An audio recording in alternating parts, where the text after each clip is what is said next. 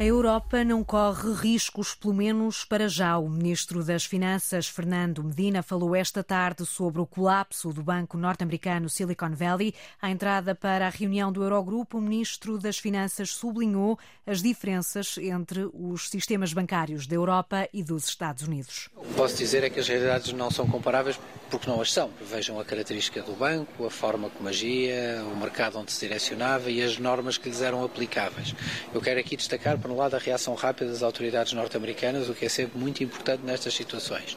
Mas quero destacar também os passos muito importantes, fortes, positivos que foram dados a nível europeu, porque trata-se de facto de uma supervisão que é hoje feita a nível do setor bancário dos grandes bancos a nível europeu, em todos os países uh, da moeda única, em que temos, no fundo, regras não só mais apertadas, grandes exigências de capital e um sistema financeiro mais robusto daquele que houve antes das crises anteriores.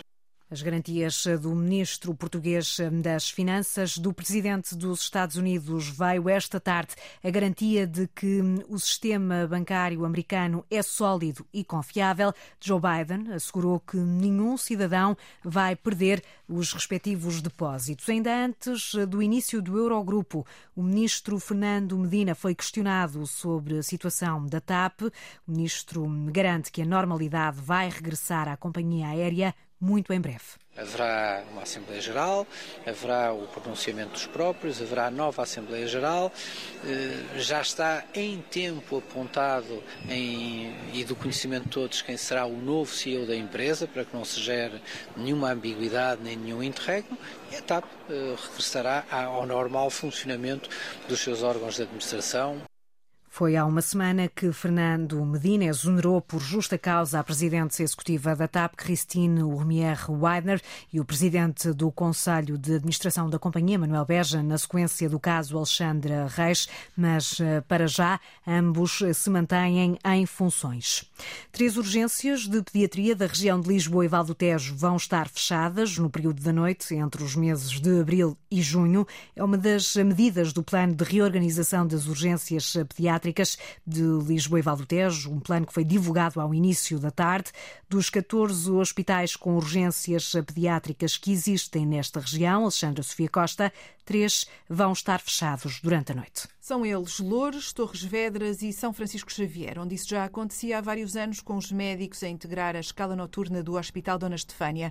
Em Setúbal, a urgência pediátrica encerra também à noite, mas só de 15 em 15 dias. O número de unidades fechadas durante o período noturno, entre as 9 da noite e as 9 da manhã, aumenta assim para 3. As urgências pediátricas que vão continuar sempre abertas são as dos hospitais de Santa Maria e Dona Estefânia, ambos em Lisboa, Amadora de Sintra, Cascais, Garcia de Horta, em Almada, Vila Franca de Xira, Barreiro, onde havia várias dúvidas, Santarém, Caldas da Rainha e Torres Novas. O comunicado enviado pela Direção Executiva do Serviço Nacional de Saúde refere que nenhum serviço de urgência de pediatria vai encerrar em definitivo e a nova rede vai ser temporária, vigorando apenas durante três meses, entre abril e junho.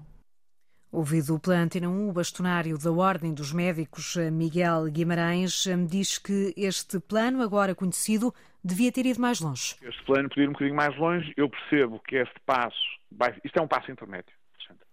Eu não tenho dúvidas que isto é um passo intermédio. Esta é a minha opinião. Eh, eu tenho a certeza que o, que o, que o Sr. Diretor Executivo do SNS, o professor Fernando Araújo, e, e o próprio Ministro da Saúde, o Dr. Manuel Pizarro, que irão, uh, a breve trecho, eles também tinham uma pressão para libertar o plano. Okay? Também havia aqui uma pressão para libertar o plano. É verdade, não é? Ainda ontem eu vi, quer dizer, porque tinha, tinha havido uma data, depois não era, e pronto, e andámos nisto há algum tempo. Mas eu acho que isto depois vai ser visto. Vai ser visto com vantagens para toda a gente, não é?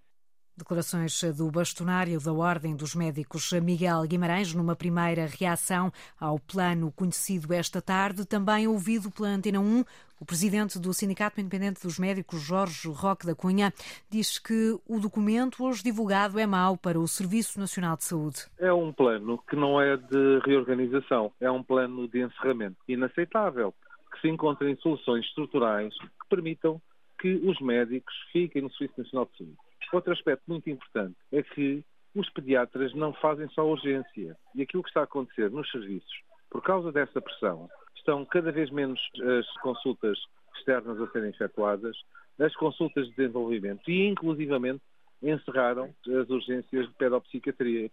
Lamentavelmente, este plano veio confirmar as nossas piores expectativas. O plano, agora conhecido, entra em vigor em abril, vai manter-se até ao mês de junho. As urgências de pediatria vão estar fechadas durante a noite no Hospital de Torres Vedras, no Hospital São Francisco Xavier, em Lisboa, e tal como já se sabia, também no Hospital Beatriz Ângelo, em Loures. Há mais um lar de idosos que está a ser inspecionado hoje pela Segurança Social. Desta vez, o lar peninsular, no Montijo, distrito de Setúbal. A inspeção foi ordenada depois de uma nova reportagem transmitida transmitida ontem pela SIC. Já na semana passada, uma inspeção da ASAI tinha investigado denúncias de falta de higiene. Hoje, os inspectores da Segurança Social estão a fiscalizar suspeitas de usurpação e desvio de dinheiro dos utentes. O lar peninsular pertence ao mesmo dono do lar da Lourinhã, eh, que foi já eh, encerrado pela Segurança Social. Sobre ambos os lares recaem suspeitas de maus tratos a utentes. O processo de reestruturação do Serviço de Estrangeiros e Fronteiras deve estar concluído até 6 de abril. Os sindicatos que representam os trabalhadores do Serviço de Estrangeiros e Fronteiras foram os recebidos pela Ministra dos Assuntos Parlamentares e pelo Ministro da Administração Interna. Todos eles, Sandra Henriques, manifestaram preocupações com o processo que está em curso. Exatamente. E o primeiro a ser recebido foi mesmo o Sindicato da Carreira de Investigação e Fiscalização dos Serviços Estrangeiros e Fronteiras. O presidente Cássio Pereira falou nessa data de 6 de abril, eh, que está previsto agora ser a data para ficar concluído o processo de transição dos Serviços Estrangeiros e Fronteiras. Eh, ele nos foi transmitido, é, no plano político estão todos os acordos fechados e a breve prazo, eh, presumo-se, nos próximos dias, irá à reunião de secretários de Estado o primeiro diploma os diplomas, digamos assim, para depois serem postos à negociação coletiva.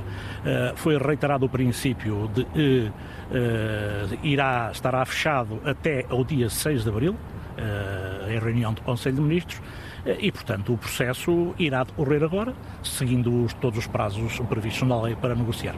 E no caso do Sindicato dos Inspectores de Investigação do CEF, o presidente Renato Mendonça está preocupado com esta transição uh, destes inspectores do CEF para a Polícia Judiciária. Tem receio de que na transição, uh, no caso das carreiras e na questão dos salários, os inspectores fiquem a perder teremos sempre todas as medidas que estão previstas no, eh, legalmente para a contestação, sendo certo que uma delas e que não descartamos é o recurso aos tribunais no sentido de, levarem isto efetivamente como aquilo que é, e sempre foi levado, que é uma extinção de, uma, de um posto de trabalho, de uma carreira uh, que, representa, que representa ainda, uh, é representante da soberania do Estado, Uh, e que nós uh, temos um regime de nomeação que não, não é compatível por uh, simplesmente decidirem extinguir-nos e mandar-nos embora. Temos um compromisso que fizemos para a vida.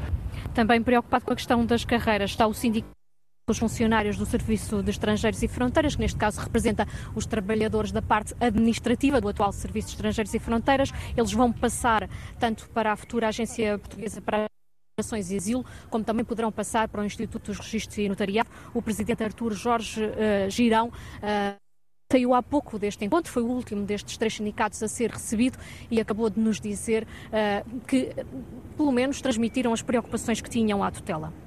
Saímos tranquilos com a mensagem que passamos. Defender a questão da, das carreiras de, dos trabalhadores não profissionais, revoltámos, insistimos nas questões que, que, que, propusemos para dar um novo ar a esta, a esta organização que vai ser este organismo, que vai agora ser criado, e portanto temos a expectativa que a administração pública e que a tutela tenha esta sensibilidade e acolha algumas das sugestões que apresentámos, que acho que são da mais elementar justiça e só beneficiariam a comunidade imigrante de Portugal. Aquilo que está previsto, portanto, é que as atribuições administrativas uh, quanto aos estrangeiros passem para a tal nova agência portuguesa para as migrações Asilo e também para o Instituto de Registro e Notoriado, e quanto às competências policiais do CEF, passem para a PSP, no caso uh, do, dos, dos uh, aeroportos, e no caso das fronteiras terrestres e marítimas para a GNR, e depois os restantes inspectores para a Judiciária. Reportagem da jornalista Sandra Henriques a acompanhar estas reuniões dos vários sindicatos de trabalhadores hum, do CEF, hoje com o Ministro da Administração Interna e também com a Ministra dos Assuntos Parlamentares. O processo de transferência de competências do CEF deve estar concluído até 6 de abril.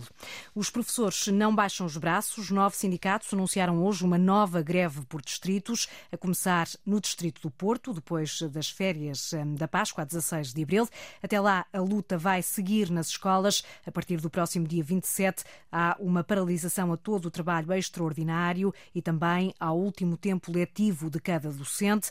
O secretário-geral da Federação Nacional dos Professores, Mário Nogueira, diz que os sindicatos estão disponíveis para continuar as negociações. Estamos disponíveis para negociar um faseamento, o que não estamos é disponíveis para podermos abrir mão de tempo que é das pessoas, de tempo que é dos professores, de tempo que as pessoas trabalharam. Vamos discutir, vamos negociar, vamos conversar, vamos encontrar uma forma que o país possa suportar para ter os seus professores, porque às vezes eh, ouve-se dizer ah, e a recuperação de tempo de serviço não é suportável. Bem, isto é o mesmo que estar a dizer este país não tem condições para ter professores qualificados. Os sindicatos pediram já novas negociações ao Ministério da Educação, mas enquanto nada se alterar, a luta é para manter. O aeroporto Francisco Sá Carneiro no Porto vai ganhar novas rotas. A ligação com a cidade de Tel Aviv, em Israel, é uma das grandes apostas. O presidente do Turismo do Porto e do Norte de Portugal garantiu à Antena 1 que a região está preparada para ultrapassar os valores do ano passado.